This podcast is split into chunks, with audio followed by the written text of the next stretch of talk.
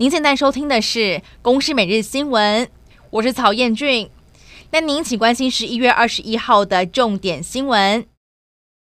二零二四选战倒计时，民进党赖萧佩在今天前往中选会登记，成为这一回总统大选当中第一组登记参选的组合。两个人还特地的别上了猫派狗派团结徽章来登记。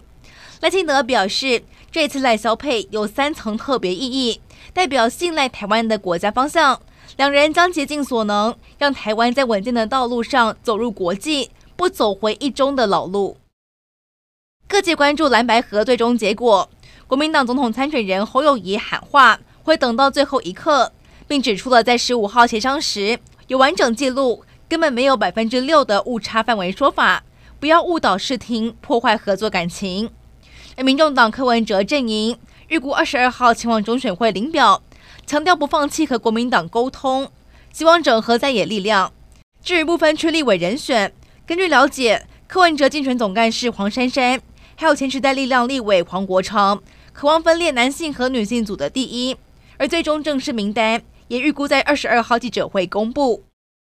距离大选不到两个月，老农津贴也成为了重要的票源之一。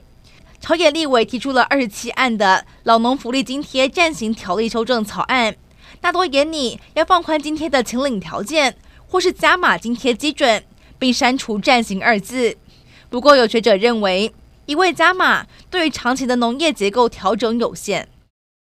立法院会三读通过家庭暴力防治法修正，为了强化被害人的性影像保护措施，增列防止被害人性影像被散布的相关保护措施。为保护令类型，违者最重处新台币六十万罚款。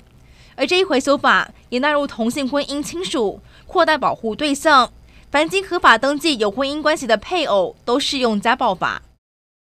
以哈冲突延续，多方单位持续谈判。美国白宫国安委员会发言人科比表示，人质谈判接近完成，但拒绝透露协议细节。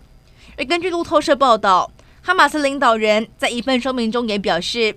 尽管对于加萨的致命攻击依然继续，哈马斯也持续向以色列发射火箭，但双方即将达成停火协议。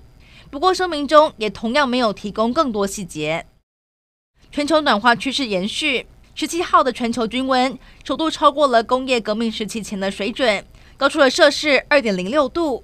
虽然是单日的记录，但二零一五年巴黎气候协定的摄氏二度控温协议也确定被打破。联合国呼吁月底登场的气候大会，各国必须要端出实际的减排策略和承诺。以上内容由公视新闻制作，感谢您的收听。